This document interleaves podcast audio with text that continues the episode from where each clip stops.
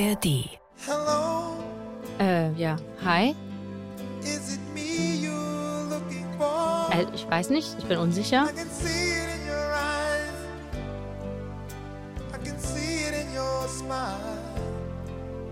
Es ist nämlich so, ich und Romantik, schwierige Paarung generell. Deshalb wird diese Folge eine sehr große Herausforderung für mich. Wenn man mir zum Beispiel im Kino ein maximal unangenehmes Cringe-Gefühl bescheren will, dann geht das am besten mit dieser klassischen Szene. Will you marry me? Willst du meine Frau werden? Will you marry Willst du me? mein Mann werden? Will you marry me? Will you marry Will you marry me? Ich würde gern deine Frau. Yes. Yes. Und damit herzlich willkommen zu Studio Komplex. Ich bin eine klassische Ehebäscherin. Wenn mir irgendeine Freundin oder irgendein Freund von bald läutenden Hochzeitsglocken erzählt, dann versuche ich wirklich, mich zu freuen.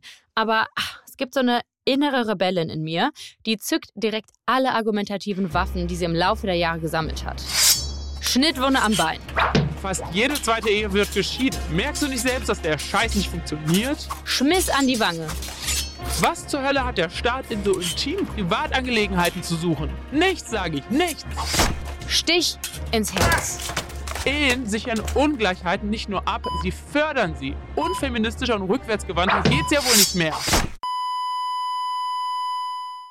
Und wenn ich mich so umgucke in den Feuilletons dieses Landes, dann bin ich in guter Gesellschaft damit. Das ist ja keine neue Idee, die Abschaffung der Ehe. Ne? Man sieht es aber jetzt, gibt es wieder neue Bücher, es gibt Podcasts all over the place. Ja. Auch die nackten Fakten sind auf meiner Seite.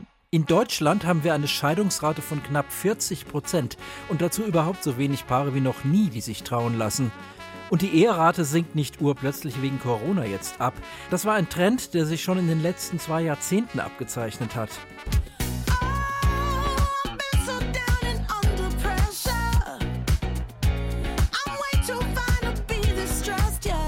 Aber, und ihr kennt uns, es kommt unweigerlich dieses Aber. Was ist, wenn wir damit auf dem Holzweg sind?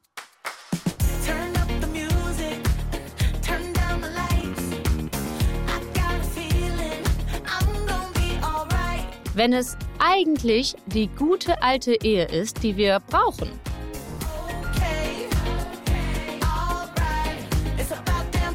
Wenn es die Ehe ist, die uns nicht nur den Arsch rettet, sondern auch, um meine Kollegin Agatha zu zitieren, mit ungefähr 87 Jahren eben auch den Arsch abwischt. Was ist, wenn wir in Zeiten der absoluten Unverbindlichkeit von alles bleibt im Fluss, von Veränderung ist King, wenn wir von Studio Komplex die verrückten Hühnchen wären, die in solchen unsteten Zeiten die Lanze hochhalten für diesen warmen und sicheren Hafen der Beständigkeit, für das gegenseitige Verantwortung übernehmen, bis dass der Tod Also, Entschuldigung, aber an dieser Stelle muss ich wirklich mal unterbrechen. Liebe Anne, wenn du über Beständigkeit redest, über Ehe, über Tod, über die ganz großen Aspekte des Lebens, da sind ja wohl wirklich wir Männer der Kirche die erprobten Profis. Also, wenn du das auch uns bitte überlassen würdest, ja?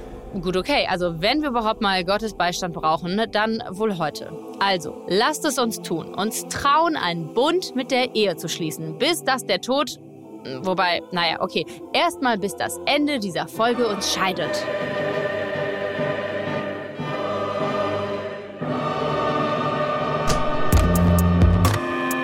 Ich bin Anne-Kathrin Eutin und das ist Studio Komplex. Diesen Podcast mit all seinen 57 Folgen findet ihr in der ARD Audiothek und überall, wo es sonst Podcasts gibt.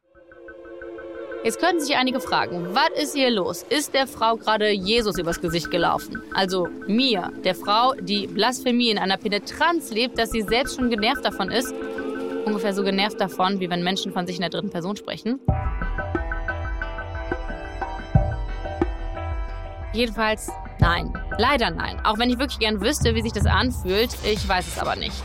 Was ich dafür sehr wohl weiß, ist, wie sich der leise, kalte Schauder anfühlt, der mich regelmäßig überkommt, wenn ich alte Ehepaare im Restaurant schweigend voreinander sitzen sehe.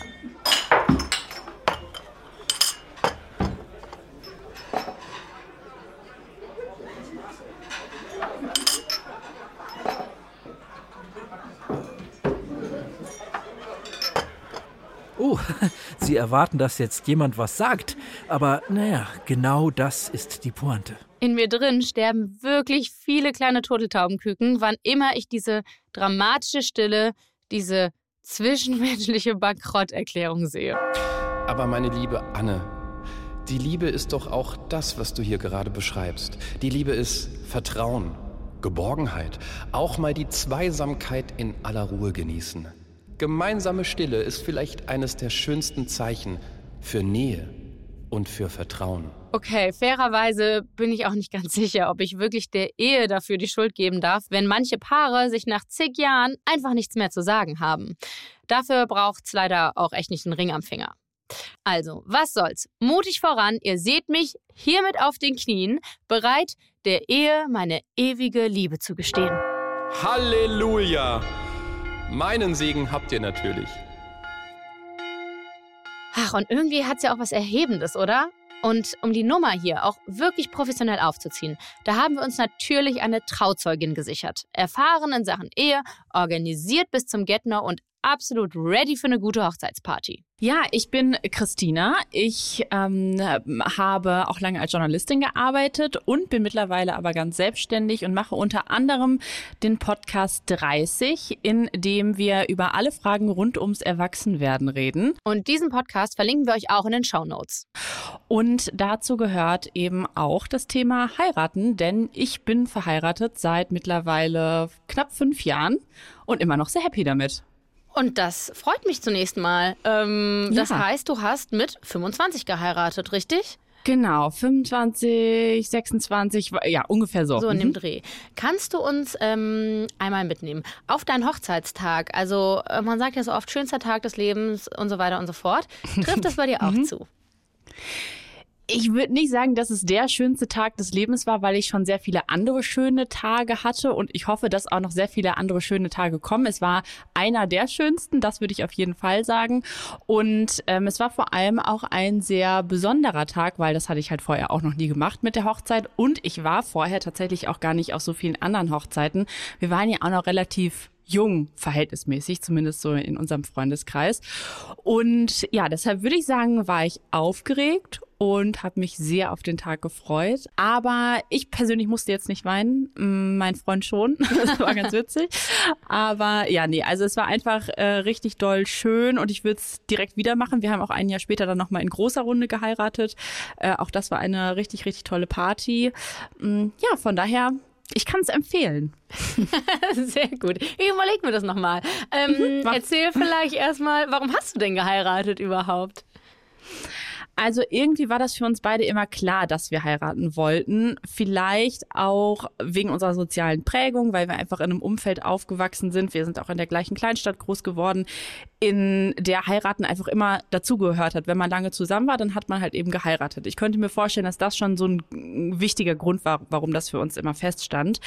Ähm, wir haben da schon auch dann noch mal so besprochen, sollen wir das wirklich machen und waren uns dann aber auch einig. Aber für mich war das auch was Symbolisches. Also, dass man sich vor seinen engsten Freunden, vor seiner Familie verspricht, immer füreinander da zu sein und letztendlich auch so Verantwortung füreinander zu übernehmen und dabei aber auch diese Rechtssicherheit zu haben, die einem die Ehe bietet. Also zum Beispiel, wenn mir was passieren würde und äh, mein Freund oder mein Mann, Moritz, ich mag dieses Wort mein Mann nicht, deshalb äh, Moritz, glaubhaft machen ähm, müsste, was mein Wille gewesen wäre. Also das war uns schon wichtig. Und es, also, es klingt zwar konservativ, vielleicht ist es das auch, aber ich finde auch den Begriff konservativ nicht schlimm, keine Beleidigung. Mir ist schon auch der gleiche Nachname wichtig, gerade wenn wir auch so eine Familie haben, dass einfach am Klingelschild der gleiche Name steht. Das war, das war tatsächlich auch ein Grund. Ach, Leute, sich vor seinen Freundinnen und der Familie versprechen, immer füreinander da zu sein. Okay, komm. Also selbst mein kleines, kaltes Herz, das tanzt sich da so ein bisschen warm. Du bist mutig, weil du mir Treue schwörst. Zwischen all den schönen Souvenirs. Und ich muss zugeben, mich nervt dieses überrationalisierte, überironische Distanzieren von allem, was Romantik und Treue ist, ja selbst, wirklich.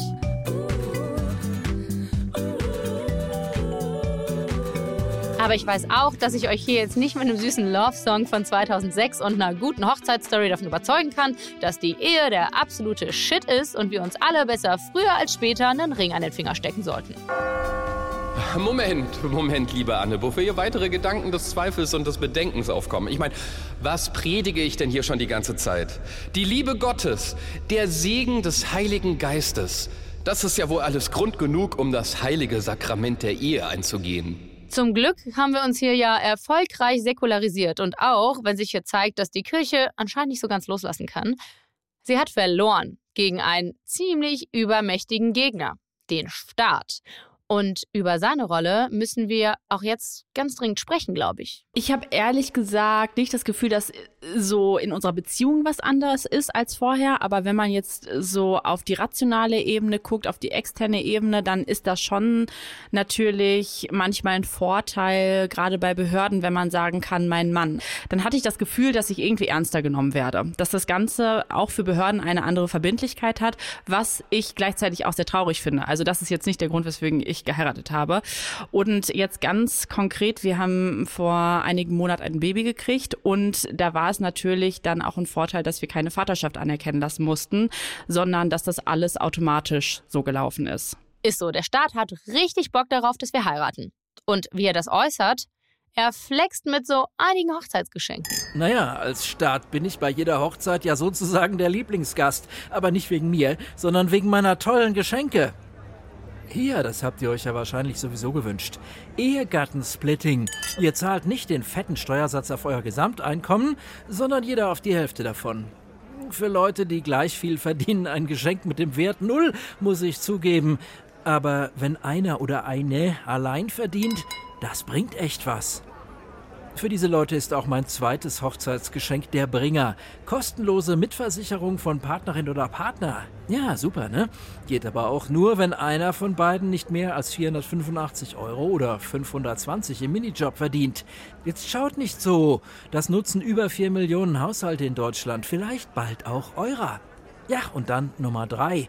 Ein bisschen unpassend an einem so schönen Tag, ich gebe es zu, aber wenn der Tod euch dann doch scheiden sollte, gibt's Hinterbliebenenrente. 25 oder 55 Prozent von Schatzis Rente. Dafür müsst ihr nur fünf Jahre lang in die Rentenkasse gezahlt haben. Das ist doch wohl drin.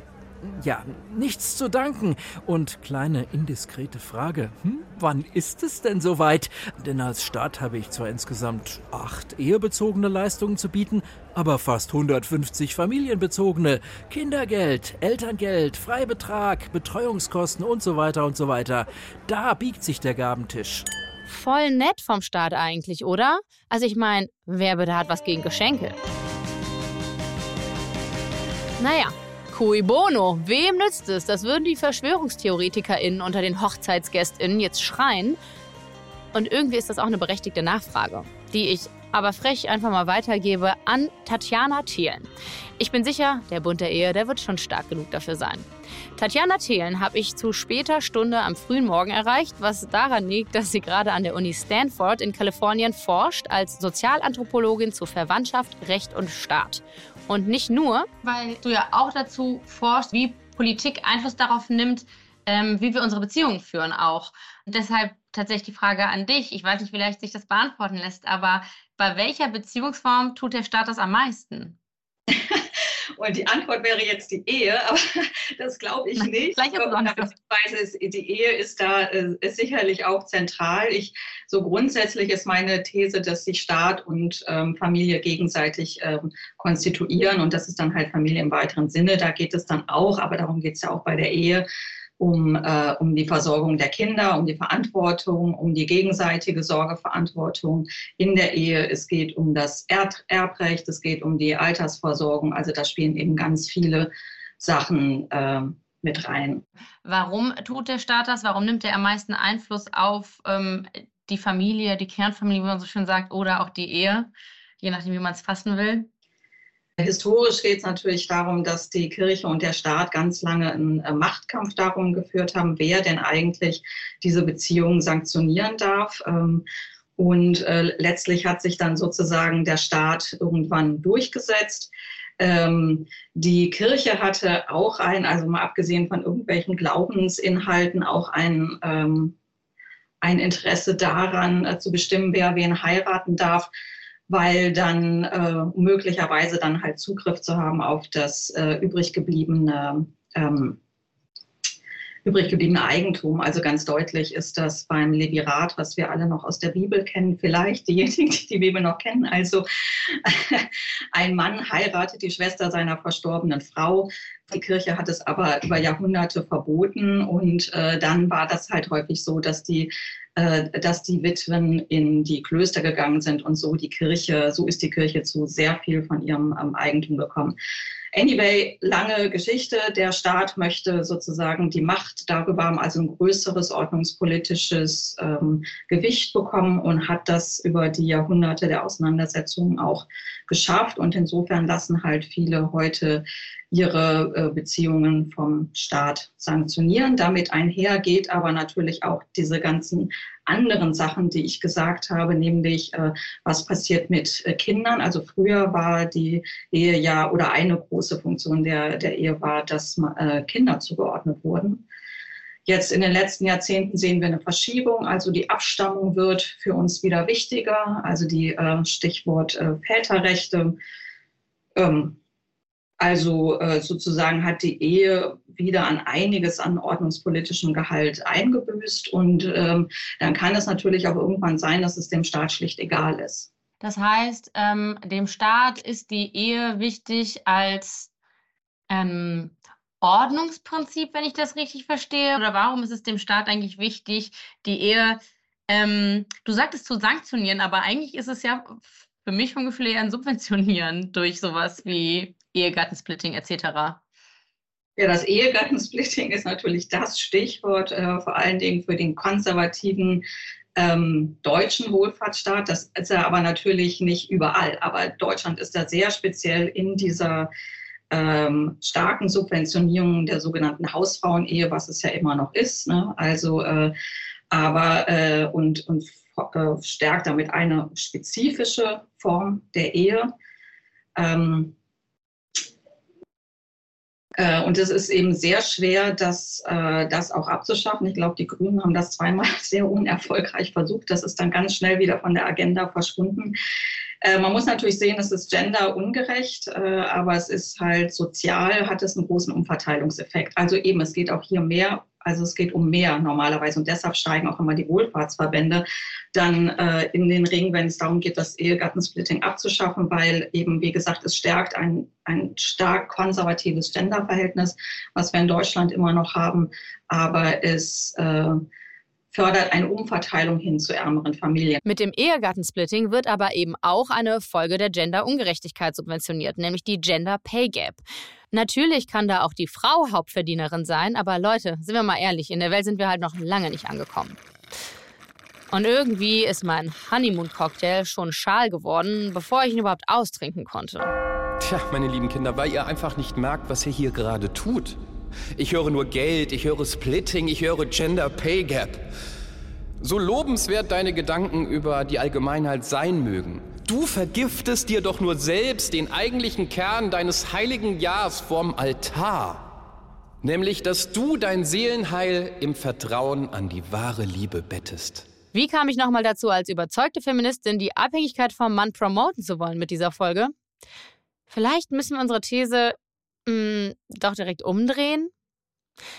Nur sagt Tatjana Thelen leider, dass das wirklich wenig innovativ sei. Das ist ja keine neue Idee, die Abschaffung der Ehe. Ne? Man sieht es aber jetzt, gibt es wieder neue Bücher, es gibt Podcasts all over the place. Ja?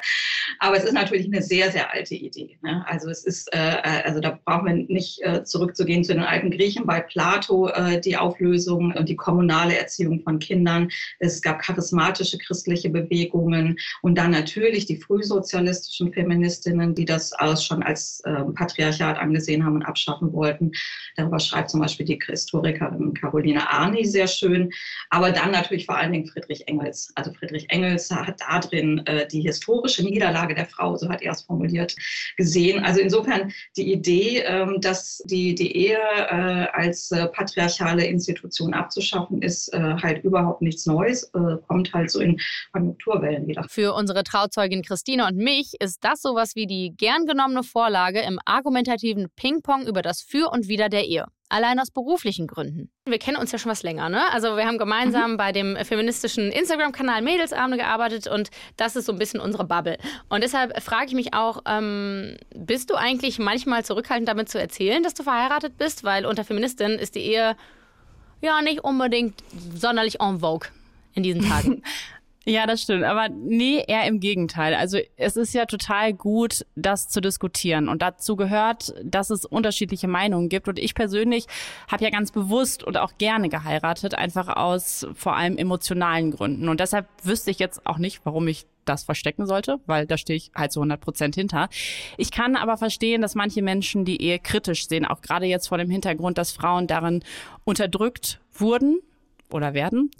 Aber ich persönlich lebe eben eine gleichberechtigte Ehe und auch eine sehr selbstbestimmte Ehe ohne Unterdrückung. Und ich glaube, dass ich da auch nicht die Einzige bin, die eine Ehe so lebt.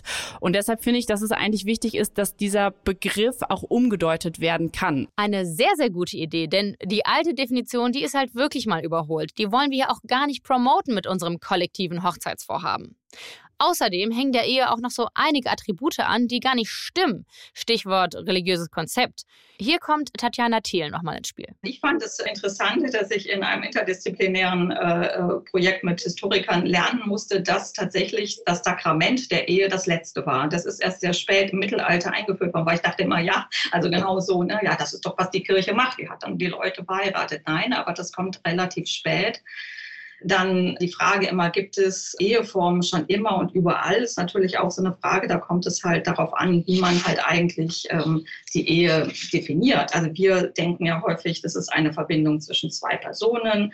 Sie basiert auf freiem Willen. Das ist die romantische Liebe sozusagen. Exklusivität der Sexualität. Das ist die Treue dann äh, das Ziel ist die Fortpflanzung und dann ist das Ganze auf Dauer gestellt. Das ist ja mal so, sind ja so ein bisschen so diese Aspekte, was wir uns unter Ehe vorstellen. Ja, oder halt vorstellten, also Präteritum. Die Ehe ist ja kein starres Konzept, das sich nicht weiterentwickeln kann. Halleluja! Jetzt hat sie es endlich verstanden. Solange ihr unsere Spielregeln versteht und beachtet, dann dürft ihr doch die Ehe mit Inhalt füllen, wie ihr wollt. Und zwar schon immer egal, was hinter der verschlossenen Tür passiert, gerade bei der Kirche, gell? Hauptsache, der Schein ist gewahrt. Ja, geil. Und schon schmeckt mir mein Honeymoon-Cocktail gleich viel besser. Da weiß man ja auch nicht genau, was drin ist. Christine und ich waren aber auch noch nicht fertig mit unserem Gespräch. Wenn wir jetzt wirklich über Ehen in Deutschland reden, ähm, dann, dann habe ich schon das Gefühl, dass es immer noch Beziehungen gibt, die sich durch eine Heirat verändern, weil weiterhin in manchen Köpfen einfach ein patriarchales Narrativ ist, was eben mit dieser ähm, Eheschließung dann zum Vorschein kommt.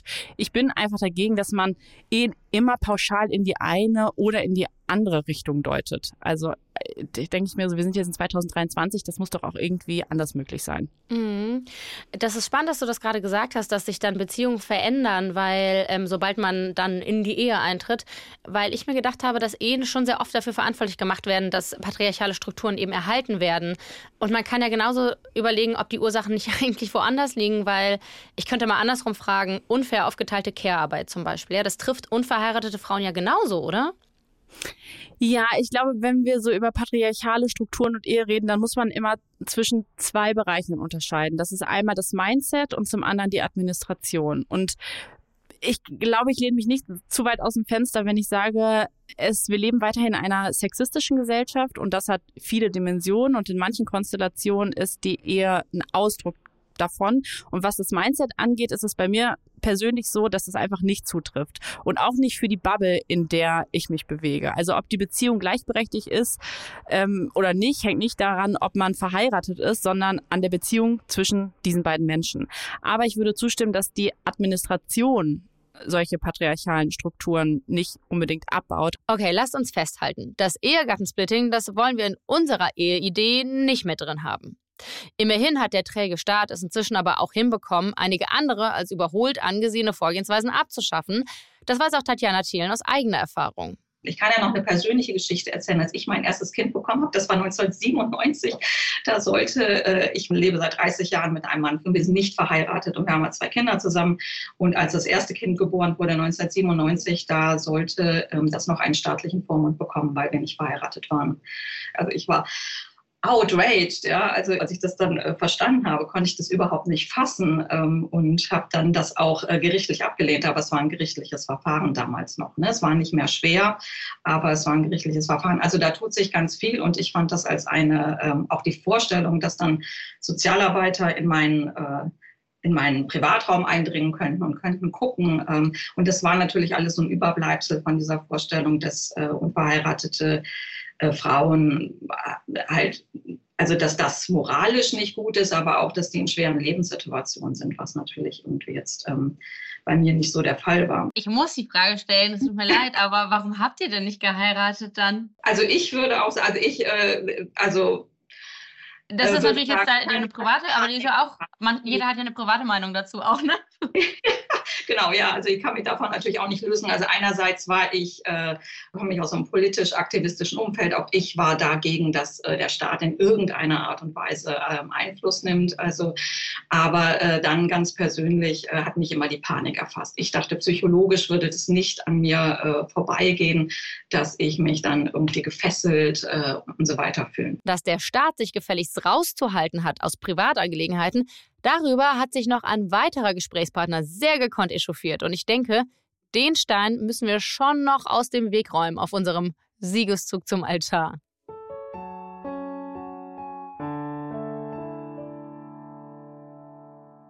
Ich will sozusagen auch das Romantische und Intime der Ehe vor der Prosa der Juristen retten. Was jetzt erstmal nach verliebtem Dichter, der mit dem Herz auf der Zunge Verse über Leidenschaft schreibt, klingen mag, das ist am Ende eher eine, naja, liberale Abrechnung mit den staatlichen Eingriffen in den freien Ehemarkt. Ich bin Alexander Grau, ich bin freier Journalist, Buchautor, Essayist und äh, dergleichen.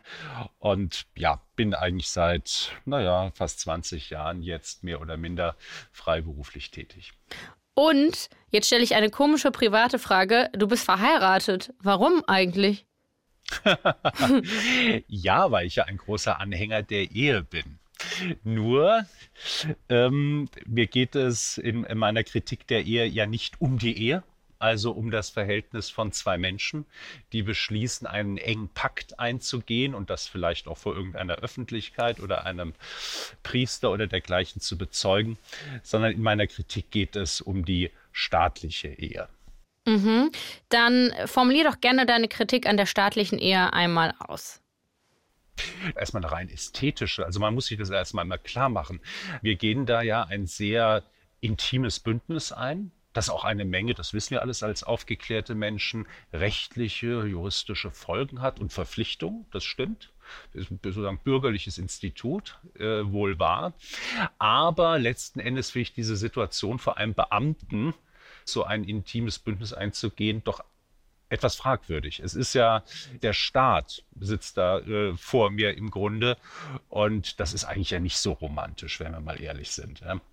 Der andere Punkt ist, weshalb maßt sich der Staat das eigentlich an? Also die historischen Gründe sind klar. Wir brauchen jetzt kein historisches Seminar über die Geschichte der Ehe zu führen. Wie, ähm, und wie Aber sie, können äh, wir in kurzer Form zumindest? Können wir natürlich, natürlich klar. Also erst ähm, äh, Gesellschaften strukturieren irgendwie natürlich oder organisieren einfach die Aufzucht ihres Nachwuchses. Und ähm, recht früh, schon in vorchristlicher Zeit, in der Antike, hat sich eben hier in Europa die, äh, was wir so als klassische monogame Ehe zwischen Mann und Frau kennen, die dann äh, vor Priestern oder dergleichen dann äh, geschlossen wird oder im, äh, Familienkreis und die dann ab der Spätantike unter dem Zugriff der christlichen Kirchen eben christianisiert wurde und dann im Zuge dann der bürgerlichen Revolution des 19. Jahrhunderts äh, säkularisiert, also verweltlicht wurde, weil der Staat dann zugriff und daran dann eben auch eine ganze Reihe rechtlicher ähm, Konsequenzen knüpfte, erbrechtliche und so weiter. Wir kennen diese ganzen Themen.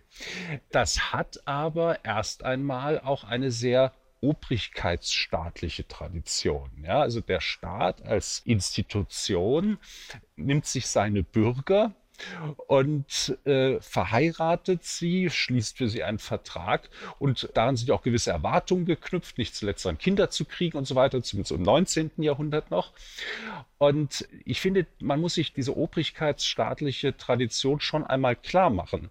Und ich finde, sie ist eigentlich mit einem modernen Verständnis von sagen, liberaler Bürgerlichkeit und Freiheit und Autonomie nicht wirklich vereinbar und auch nicht notwendig. Ja, ja. Das ist eben der Staat. Ich meine, schaute ein Hirte nur noch auf die Herde umgebenden Zäune, so würde er auch nicht mehr erkennen, ob die Schafe wirklich gesund sind. Und gerade das zeigt uns doch auch der liebe Alexander. Ich meine, Anne, bleibe deinem Weg treu und halte dich fest an der Beständigkeit der Ehe und eurem liebevollen Vertrauen. Wer seine Erfüllung nur in der Form sucht, der wird schnell auch in der Ehe straucheln. Okay, Alexander Grau ist also sowas wie der liberale Romantiker hier.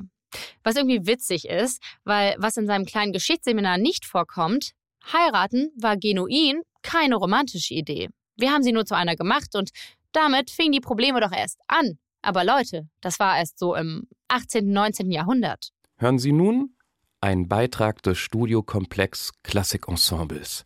Wir hören das Werk Wie die Ehe romantisch wurde. Gesang Diana Kirstea, Text Studiokomplexredakteur Rainer Dachselt.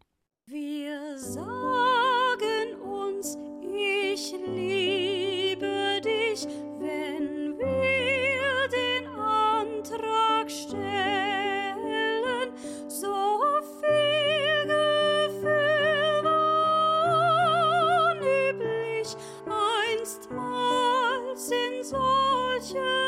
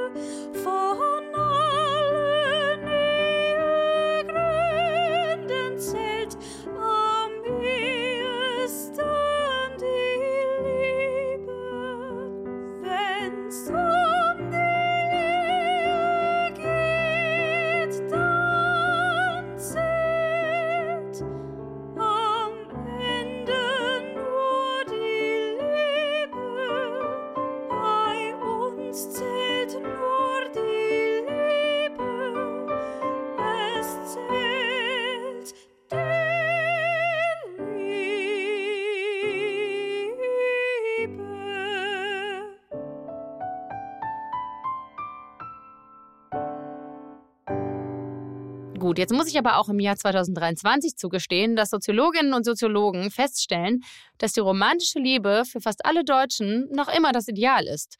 Zu dem Thema kann ich übrigens ganz subtil und geschickt auf meine persönliche Studiokomplex-Lieblingsfolge 5 verweisen, in der ich uns alle quasi permanent anschreie, weil wir unsere Freundschaften zu gering schätzen. Klingt verlockend, oder?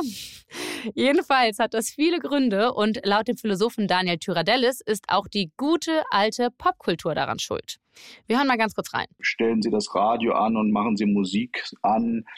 80 bis 95 Prozent der Songs, je nach Sender, die sie hören, beschäftigen sich irgendwie mit zu viel Liebe, zu wenig Liebe, die falsche Liebe und so weiter. Zu viel Liebe, zu wenig Liebe, die falsche Liebe und so weiter. Äh, Und wenn man das von morgens bis abends hört, dann glaubt man das irgendwann halt auch. Doch die gelebte Realität, das sind ja trotzdem eher Kurzbeziehungen, LebensabschnittspartnerInnen, schnelle PartnerInnenwechsel. Ist das eine Folge veränderter Geschlechterrollen? Ist das ein Spiegel unseres Strebens nach Perfektion? Oder liegt es vielleicht daran, dass wir der Ehe einfach ein bisschen viel aufbürden, wenn wir sie auch noch romantisch aufladen und sie eigentlich lieber als das betrachten sollten, was sie ist? Nämlich eine Art GBR, eine Gesellschaft bürgerlichen Rechts. Die Ehe ist doch auch nur ein Konglomerat an Verträgen und wir wissen doch alle, dass man die lieber rational und mit kühlem Kopf unterschreiben sollte. Sobald da Gefühle involviert sind, dann macht es das alles wieder komplizierter und nachher ist man unromantisch und alle weinen und voilà, dann ist die Scheidung schneller durch die Türe rein, als man schniefen kann. Wenn wir also die Ehe verteidigen wollen, dann sollten wir die Liebe Liebe sein lassen. Und dann, Alexander Grau, was wäre dann aber dann die Alternative zur Ehe?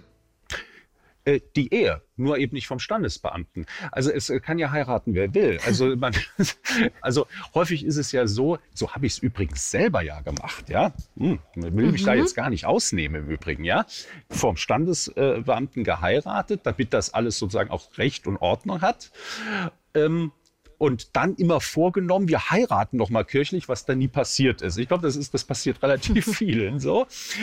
Und warum machen wir es eigentlich nicht umgekehrt? Warum lassen wir zu, dass die in diese Privatsache der Staat eingreift, was ihn eigentlich gar nichts angeht? Und äh, jetzt auch mal ganz stark liberal gedacht. Und wer eben heiraten möchte, wenn er glaubt, meinetwegen auch vor Gott oder einer höheren Macht oder wie auch immer, oder auch einfach nur aus ästhetischen Gründen die Zeremonie möchte, der soll in eine Kirche gehen. Da kann er dann äh, den Bund fürs Leben schließen oder einer anderen Glaubensgemeinschaft, was immer es dann inzwischen auch an Alternativangeboten jenseits der beiden großen Konfessionen dann hier in Deutschland oder dem Islam oder dem Judentum gibt und ähm, soll das auf dieser Ebene regeln, dass das auch intimer, privater und wird vielleicht auch diesem äh, intimen, romantischen Anlass äh, gerechter als äh, der Verwaltungsakt vor einem Staatsbeamten. Mhm. Aber ähm, geht es dir am Ende dann darum, also dass F- Verantwortung füreinander zu übernehmen, einen anderen Namen als Ehe hat, damit man es halt auch nicht mit Romantik verwechselt zum Beispiel? Oder findest du, der Staat sollte eigentlich überhaupt gar nicht regeln, wer wie Verantwortung für seine Mitmenschen übernimmt? Das im Grunde schon mal im Idealfall überhaupt nicht. Machen wir uns nichts vor. Also gewisse Verantwortungsregelungen oder sozusagen Leute zwangsweise in Verantwortung zu nehmen für ihre Mitmenschen, hat sich äh, leider vielleicht als pragmatischer erwiesen. Äh, deshalb haben wir ja auch Steuern oder so etwas und zahlen Sozi äh, Abgaben, die dann äh, sozial umgelegt werden. Das ist ja bis zu einem gewissen Grad auch sinnvoll. Nein, aber hier, hier geht es ja um etwas anderes.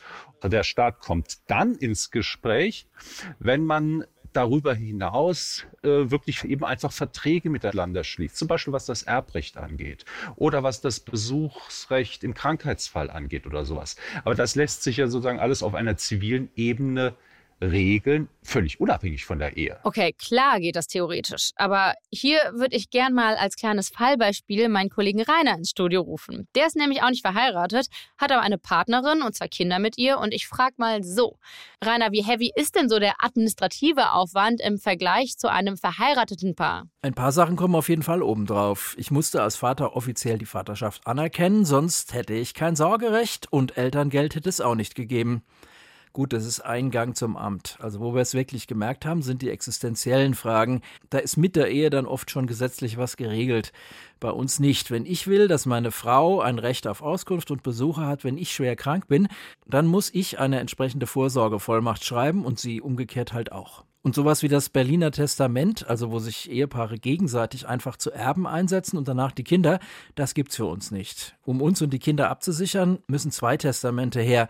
Und da gibt's wirklich sehr viel zu bedenken. Das dauert und ist mit juristischer Hilfe auch sehr teuer. Ich muss aber zugeben, im Alltag gibt es wenig zusätzlichen Stress. Bei großen Anschaffungen müssen wir halt darauf schauen, dass wir gemeinsam im Kaufvertrag stehen. Aber das ist bei Ehepaaren auch nicht anders, wenn sie nicht gerade vereinbart haben, dass beiden alles gehört. Ja, überhaupt. Um zu wissen, wie viel größer der Aufwand unverheiratet ist, müssten wir wohl heiraten und dann mal vergleichen. Aha, Rainer, höre ich da schon die Hochzeitsglocken läuten? Finde ich gut, wenn hier in der Redaktion jemand bei unserem Vorhaben mutig vorangeht. Top. So, jetzt weiß ich aber nicht, ob Pragmatik das beste Argument ist. Aber ganz ehrlich, ich glaube nicht, dass alle Menschen den Willen und die Ressourcen haben, um all diese Verwaltungsakte zu durchlaufen. Warum also nicht gleich kumulieren in einer GBR namens Ehe? Also eigentlich wie eine Verantwortungsgemeinschaft. Das plant die Ampelkoalition nämlich gerade eh. Damit könnten zum Beispiel Freundinnen Auskunfts- und Vertretungsrechte füreinander bekommen und vielleicht sogar finanzielle Vorteile. Also eine Art Ehe-ähnliches Modell. Das steht im Koalitionsvertrag drin, wird aber momentan vor allem noch heiß diskutiert. Wünscht Alexander Grau sich vielleicht eher sowas?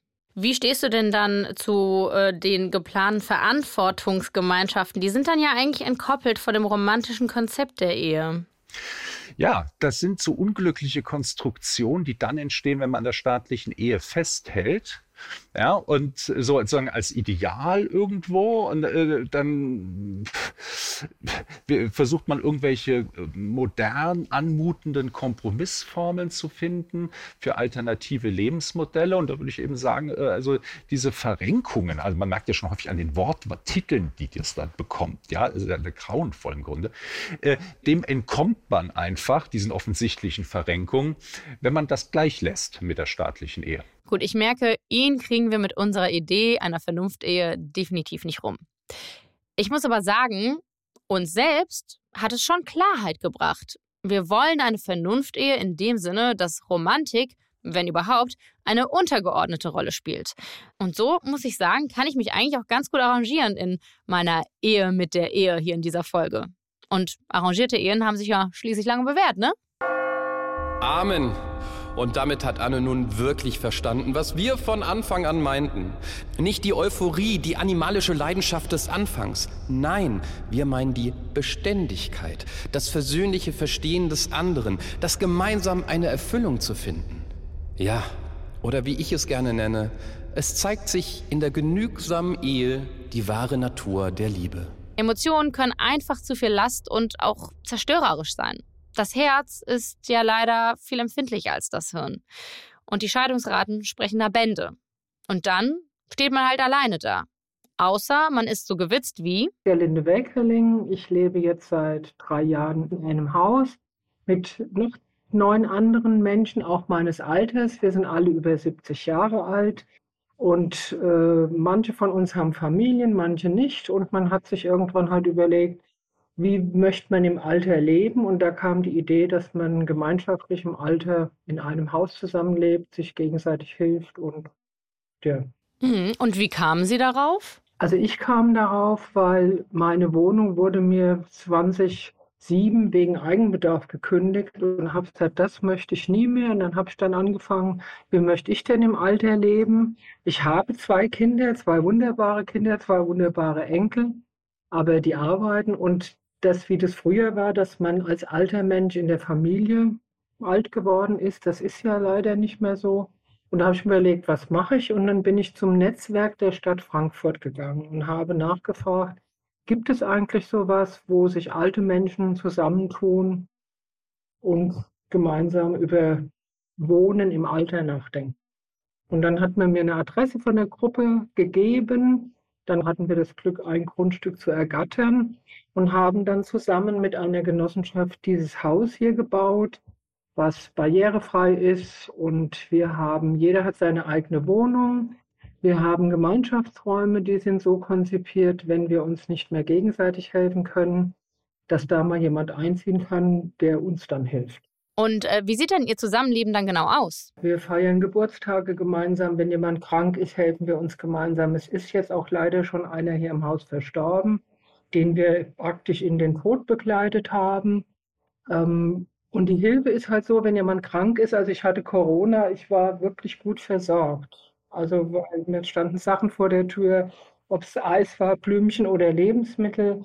Also das klappt hier im Haus sehr gut. Und hier im Haus ist es so, dass zwei haben Kinder hier im Haus. Die anderen haben keine Kinder. Das heißt, man denkt auch schon drüber nach, was ist denn, wenn ein Fall eintritt, wo man ja über Versorgung nachdenken muss und so weiter. Also das wird alles besprochen. Wir machen schon viele gemeinsame Sachen auch hier im Haus, Feste feiern und ja, und auch an Weihnachten sind die, die halt nicht bei der Familie sind, äh, essen zusammen oder an Ostern kochen wir zusammen und ja. Mhm. Ähm, wir sprechen ja in dieser Folge über die Ehe und über das Heiraten auch. Ja. Ähm, äh, würden Sie sagen, ist die Gemeinschaft auch so ein bisschen äh, ein Ersatz für den ähm, Partner, der dann nicht an der Seite ist? Also es ist nicht ein bisschen Ersatz, ist, für mich ist es ein großer Ersatz. Also weil ich habe immer, ich habe immer einen Ansprechpartner und in meinem Bekanntenkreis sind auch noch, also Eheleute, die schon sehr lang zusammen sind, wo ich die sehr unterschiedlich wahrnehme. Also in manchen Ehen klappt es noch wirklich gut, aber in manchen Ehen, da bin ich froh, dass ich das nicht mehr lebe. Hm. Ja. Wie ist denn generell Ihre Haltung dann zur Ehe? Also wenn ich ehrlich bin, hatte ich mir in meinen frühen Jahren mein Alter so nicht vorgestellt. Also es war natürlich, also ich habe geheiratet, habe zwei Kinder gekriegt und habe schon gedacht, man wird gemeinsam alt. Also ich bin nicht gegen die Ehe, aber ich bin halt schon dafür, dass man überlegt, was ist, wenn es nicht klappt. Und ich finde, also ich für mich habe da eine sehr gute Lösung gefunden, dass man glücklich sein kann. Der Gedanke ist so schön, dass Sie Verantwortung teilen miteinander, füreinander da sind, füreinander einstehen, das, was man ja auch generell einer Ehe zuschreibt, ohne dass es eben eine offizielle Verbindlichkeit dafür gibt. Äh, Was würden Sie sagen, inwiefern wertet das denn Ihre Beziehung normativ ähm, auch auf im Vergleich zu einer Ehe beispielsweise? Also ich glaube, dass das das sehr aufwertet. Also das ist schon meine Meinung, weil es ist ja so eine Freiwilligkeit. Also in der Ehe, glaube ich halt schon, ist es, also was ich beobachte äh, bei manchen Eheleuten. Es ist ein Muss, man ist zusammen und es sind ja jetzt schon 40, 50 Jahre und man bleibt zusammen, weil es eigentlich keine Alternative gibt. Leute, ich glaube, ich habe hier gerade, ich glaube, ich habe einen romantischen Moment. Mir fällt nämlich was auf, wenn ich Gerlinde Welkerling von ihrer Wohngemeinschaft erzählen höre. Auch wenn ich fairerweise bereits im Gespräch eine Suggestivfrage dazu gestellt habe.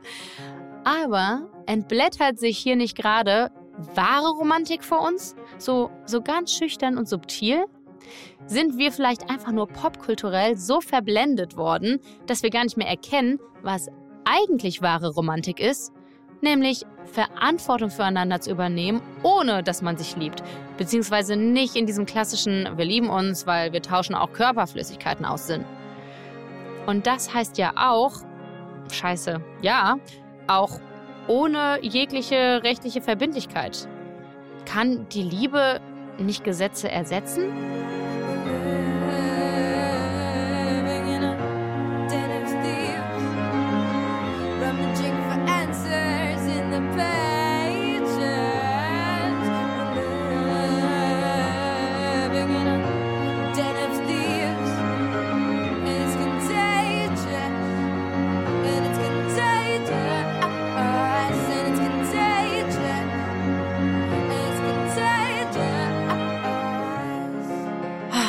Ich glaube, wir müssen hier differenzieren. Also, es kann romantisch sein, wenn man mir im Alter die wunden Arschbacken versorgt oder mir am Krankenbett das Händchen hält. Aber ich will auch die Sicherheit haben, dass der Mensch an meiner Seite das überhaupt darf. Und ich verstehe auch, dass der Staat das wirklich ganz gern abgeklärt haben will. Dass er nicht alle dahergelaufenen Mitmenschen ans Krankenbett lässt. Dass er Erbe und Elterngeld irgendwie regeln muss. Und das sieht bei aller Romantik auch Gerlinde Welkerling. Wie haben Sie das denn momentan geregelt? Also das ist tatsächlich ähm, die Verantwortung, die Sie jetzt miteinander teilen. Dafür gibt es jetzt keine offizielle Verbindlichkeit, oder? Da gibt es keine offizielle Verbindlichkeit. Also ich zum Beispiel, ich habe so einen ICE-Ordner hier zu Hause, also in Case of Emergency, der natürlich, weil ich Kinder habe, dann auf meine Kinder geht. Also wenn ich zum Beispiel keine, ja, keine lebenserhaltenden Maßnahmen, wenn keine Aussicht auf Gesundung oder so ist, ja. Aber auch darüber sprechen wir in der Gruppe, wie wir das handeln. Wenn das natürlich, sagen wir mal, auf rechtlichen, ja, fundierten Beinen stehen könnte, wäre das natürlich sehr viel angenehmer, glaube ich. Womit wir wieder bei der Verantwortungsgemeinschaft wären, die vermutlich halt eigentlich das ist, was wir wollen, wenn wir Vernunftehe sagen. Wir wollen es aber halt wirklich als Ehe und keine billige Kopie von der Ehe. Was nach den derzeitigen Plänen der Verantwortungsgemeinschaft aber der Fall wäre, weil es eben keine vollwertige Alternative mit allen Rechten und Pflichten wäre. Das liegt auch an einem wesentlichen Punkt. Die Ehe genießt bei uns nämlich den besten rechtlichen Schutz, den man sich so vorstellen kann. Sie steht im Grundgesetz. Grundgesetz für die Bundesrepublik Deutschland, Artikel 6 Absatz 1. Ehe und Familie stehen unter dem besonderen Schutze der staatlichen Ordnung. Heidenei. Aus der Nummer kommen wir jetzt gar nicht mehr raus, oder? Tja, wundert es dich, liebe Anne? Diese Ambivalenz der Ehe auszuhalten, diese Widersprüchlichkeit anzuerkennen und stehen zu lassen. Das, mein Kind, das ist sicherlich die größte Prüfung in deiner Beziehung mit der Ehe. Und jetzt ist Confession Time hier. Ich habe euch meine ehemalige Kollegin Christina nämlich hier als Top-Trauzeugin und Ehe-Fan verkauft. Und bezüglich ihrer eigenen Ehe ist das auch absolut der Fall. Aber als wir von der individuellen auf die gesellschaftliche Ebene geswitcht sind, da war Christina gar nicht mehr so befürwortend. Da findet sie nämlich, macht der Staat einen schlechten Job. Ich bin nicht so happy damit, dass er nur die Ehe subventioniert. Also ich finde, dass es immer auch eine Alternative zur Ehe geben muss, weil eine Ehe ist ja schon sehr viel mit Romantik verbunden, sehr viel mit Emotionen. Ähm, aber ich bin auch der Meinung, dass die wichtigste Person in einem Leben nicht nur eine Person sein kann, für die man romantische Gefühle hat, sondern auch die einem anders wichtig ist, weil man sie auf eine andere Art und Weise liebt, wertschätzt. Ich finde, dass es ähm, auf jeden Fall eine Alternative geben muss. Und dass die Verantwortungsgemeinschaft das aber nicht ist, weil sie allein durch den besonderen Schutz der Ehe durch das Grundgesetz ja nicht gleichwertig sein wird, das haben wir ja besprochen. Was heißt das am Ende? Es bleibt uns ja eigentlich nichts anderes übrig, dass die Ehe ran muss, nur eben in einem neuen Konzept. Von der Liebe entkoppelt und einfach mit dem oder derjenigen, der wir halt gerne Verantwortung übertragen wollen für unsere Patientenverfügung oder unser Erbe oder die Elternschaft oder you name it. Und mit alle meine ich wirklich alle. Und seit etwas mehr als fünf Jahren geht das ja auch Gott sei Dank in Deutschland. SPD, Grüne und Linke feiern diesen Sieg überschwänglich. Wir schaffen ein Stück weit Normalität in unserem Land. Der rechtliche Raum auch für gleichgeschlechtlich liebende Partner wird vollständig geöffnet. Christina, holen wir dich so an Bord. Ja, äh, dann wäre ich wahrscheinlich eine uneingeschränkte Befürworterin aus zwei Gründen. Das ist zum einen, dass ich der Meinung bin, dass die Ehe für alle sein soll. Und damit meine ich auch, egal für wie viele Personen. Also es können sich ja auch drei Personen zum Beispiel zusammenschließen. Ähm, und der zweite Grund ist, dass ich eben finde, dass sie einfach abgekoppelt sein sollte von romantischen Idealen. Dass das halt natürlich auch ein Motiv sein kann, weswegen ich heirate, aber dass das nicht der einzige Grund sein kann, um so eine Verantwortungsgemeinschaft einzugehen. Also polygame Lebensform fändest du dann eigentlich auch fein. Ja, Ja. auf jeden Fall. Puh, ja, da hat sie konsequenterweise natürlich recht. Das gibt auch die Sozialanthropologin Tatjana Thelen zu bedenken bei unserem flotten Vernunftehen-Konzept. Die Frage ist, was wir unter Ehe verstehen wollen. Also das wäre die Definition, ja. Manchmal wird ja jetzt diese zwei Personen aufgelöst. Ich glaube, in Brasilien können drei Personen heiraten. Tatsache, Brasilien als größtes katholisches Land der Welt. Ja, 2015 sind drei Frauen im Standesamt in Rio de Janeiro erschienen und wollten einander heiraten. Und die Standesbeamtin meinte, das ist nicht offiziell erlaubt, aber auch nicht verboten, also machen wir's. Die äh, Polygamie ist uns meistens allerdings sehr suspekt. Ne? Also äh, ich bin ja gerade in den USA, sehe Utah, äh, da war das, äh, die Bedingung war, dass die Viel-Ehe abgeschafft wird, damit man beitreten konnte zum Staatsgebiet etc. pp. Also die Frage ist ja, was wollen wir eigentlich als Ehe? Äh, und ist jetzt die Hm. Versorgungsgemeinschaft das, was wir unter Ehe verstehen?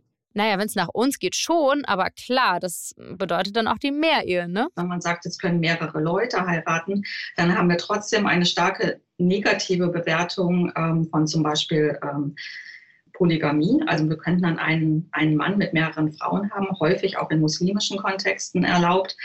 Bekommen wir das dann oder was für eine Diskussion bekommen wir dann? Oder möchten wir das immer noch ausschließen, während wir gleichzeitig erlauben die Ehe zwischen anderen? Ja, und wie, wie soll das, also wie soll man da dann äh, differenzieren? Also das meine ich mit so ein bisschen unbeabsichtigten Konsequenzen möglicherweise. Hm, ja, also hiermit haben wir es offiziell bedacht, aber hiermit stirbt, fürchte ich, auch offiziell die Mehrheitsfähigkeit unseres Ehekonzepts. Selbst wenn wir eine Vernunftehe anstreben, also hier ohne Knickknack, beziehungsweise ohne, um mal ganz schlau Immanuel Kant zu zitieren, Lust zum wechselseitigen Gebrauch der Geschlechtseigenschaften. Polygamie fand Immanuel Kant aber auch schon kacke übrigens. Aber gut, das war 1797. Umfragen von heute zeigen aber, dass sich das bis heute auch nicht wirklich geändert hat bei einer Mehrheit der Bevölkerung. Und verboten ist Polygamie dazu. Ich merke einfach, in unserer Radikalität ist unsere Vernunftehe vermutlich nicht realistisch. Ärgerlich. Aber wenn wir hier eine Ehe für alle propagieren, dann finde ich schon, dass sie auch für alle sein sollte. Also jenseits jeglicher Geschlechterkategorien und jenseits jeglicher Vorstellung von dem, was eine Paarbeziehung sein sollte. Wenn das nicht geht, dann wird es halt leider nichts mit uns, liebe Ehe. Dann ist das halt so. Kommen hier gerade Gedanken der Scheidung auf? Nein, nein, nein, liebe Anne, einfach nein. Hatte ich nicht das zu Beginn dieser Messe nicht noch so begeistert? Diese Verbindlichkeit, dieses nicht gleich hinwerfen? Kind, jetzt gebe dich doch endlich mal zufrieden mit dem, was wir haben. Vielleicht ist dein Partner die Ehe nicht perfekt, aber was wollt ihr denn sonst? Eben. Die Ehe ist ja wohl the best worst Szenario, keine Frage. Und all deine Freunde hier im Podcast, die nachdenken, die sich ja auch aufregen von wegen die Ehe, das antiquierte Konzept. Ja, wo ist denn dann die große Rebellion? Ja, hm, in aller Ehrlichkeit muss ich jetzt wohl noch einen Part aus meinem Gespräch mit der seit 30 Jahren liierten und unverheirateten Tatjana Thelen mit euch teilen. Würdest du denn jetzt noch heiraten oder sagst du, nee, jetzt habe ich so lange durchgehalten und, und nicht die Sanktion oder Subvention des Staates angenommen, dass, dass es jetzt für dich eh kein Thema mehr ist? Äh, Also eigentlich würde ich nicht heiraten, aber ich habe tatsächlich natürlich auch darüber nachgedacht. Ich meine, wir haben halt eben so ein bisschen das, äh, dieses umgekehrte Geschlechterverhältnis halt ähm, auch gelebt. Also nicht nur haben wir nicht geheiratet, sondern mein Partner ist mir auf meiner Karriere immer gefolgt. Also ich habe auch tatsächlich äh, mehr verdient. Und für mich ist es dann halt manchmal eine Frage, ja, wenn wir jetzt älter werden, ähm, also A, was ist, wenn ich zum Beispiel also dann irgendwann mal im Krankenhaus bin? Wer trifft die Entscheidung? Das würden jetzt unsere erwachsenen Kinder dann treffen und nicht mein Partner zum Beispiel. Und wen möchte ich dann sozusagen noch versorgen? Also zum Beispiel durch eine Witwenrente oder Witwerrente müsste es ja dann sein. Dieser freudsche Fehlleistung ist auch schon sehr bezeichnend. Sehr bezeichnend. Also ich habe dann tatsächlich öfter mal darüber nachgedacht, wann ist der richtige Zeitpunkt, wenn ich 60 werde, wenn ich 70 werde, wann irgendwie äh, kann das dann noch so sein, dass ich meine Rentenansprüche äh, dann eben weitergeben kann. Irgendwann wird der Staat dich dann doch zur Vernunft-Ehe peitschen quasi. Ja, genau, genau. Und ich werde irgendwie zu Kreuze kriechen. Tja, Freunde, und damit ist vielleicht auch einfach alles gesagt. Und für alle RomantikerInnen unter uns, die sich völlig zu Recht fragen, Wo ist die Liebe geblieben? für all diejenigen habe ich noch einen echten Liebesbeweis von der gesamten Redaktion ganz am Ende der Folge.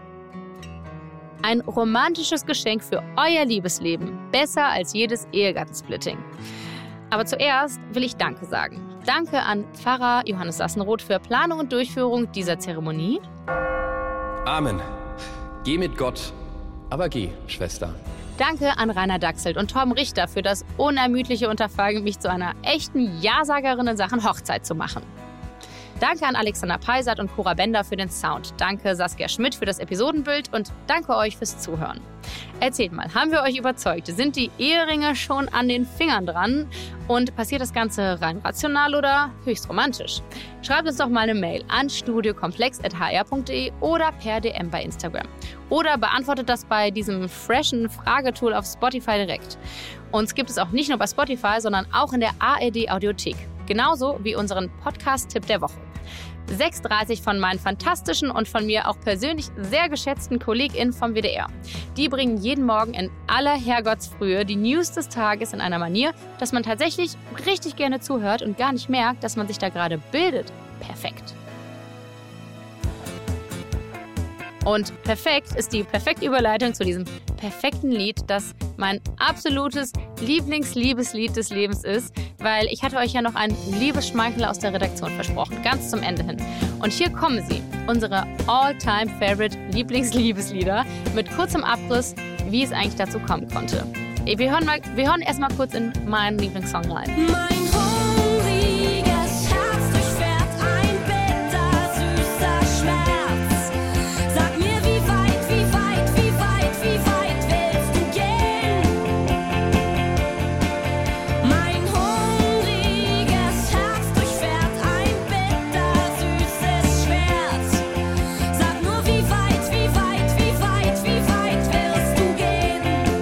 Und jetzt denken sich einige von euch wahrscheinlich, was ist mit ihr? Das ist gar kein Liebeslied, das, das ist ja total die toxische Beziehung, was da beschrieben wird. Und ich muss dazu sagen, ja, vielleicht, vielleicht ist da was dran. Das könnte sein. Aber alles, was ich sagen kann, ist, dass Liebe ähm, auch manchmal nach dem dialektischen Prinzip funktioniert. Und äh, ich bin großer Fan davon. Und die Inbrunst und die Emotions, mit dem dieses Lied gesungen wird, das hat mein Herz bewegt. 2000, wann war es? Sechs wie heute. Vielleicht hat das auch was mit meiner Romantikblockade zu tun. Ich weiß es nicht. Ich will auch gar nicht mehr dazu sagen, sondern ich gebe weiter an den eigentlichen Romantiker unter uns, an Torben. Mein absolutes Lieblingsliebeslied des Lebens ist gleichzeitig auch mein persönlicher Aussprache-Endgegner. Und zwar If We Were Vampires von Jason Isbell. is knowing that this can't go on forever. Likely one of us will have to spend some days alone. Maybe we'll get 40 years together, but one day I'll be gone. One day you'll be gone. Ich finde den Gedanken sehr schön, dass das, was die Liebe wertvoll macht, äh, ihre Endlichkeit ist. Und bevor mir die Stimme wegbricht, gebe ich weiter an Johannes. Also von Ben Folds liebe ich natürlich alles, aber ein Song ist besonders schön. Ähm, das mag jetzt ein bisschen kitschig klingen, aber dieser Song, Sentimental Guy, der bringt mein Herz tatsächlich zum Schwingen. Used to be a sentimental guy. Now I'm haunted by the left unsaid.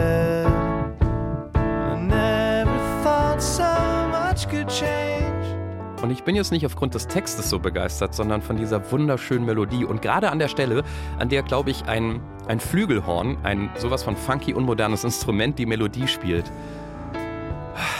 Das ist einfach schön. Und ich habe mir das tatsächlich vom Bläserensemble meines Bruders auch in der Kirche während unserer Hochzeit spielen lassen, nach der Trauung. Das ist jetzt cheesy wie im Hollywood-Film, ich weiß, aber es ist schön. Ich gebe weiter an Rainer. Was ist dein Song? Bei mir ist es Martha von Tom Waits. Da ruft einer seine Jugendliebe an. Ewig nicht mehr gesehen, beide sind älter geworden, längst mit anderen verheiratet. Und das Lied beschwört die gemeinsamen Tage wieder herauf. Days of Roses. Und es wird immer intensiver bis zum Schluss. Da geht es um die Kraft der Liebe. Selbst wenn sie scheinbar tot ist, kann sie wieder auferstehen. Those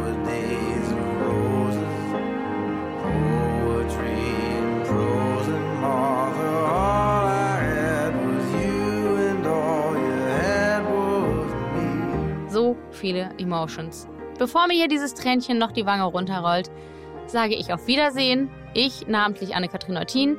Ich bin raus für diese Woche, auch für nächste Woche. Wir hören uns, wenn ihr mögt, wieder in zwei Wochen. Macht's gut. Liebe geht raus. Quiet evenings, trembling close.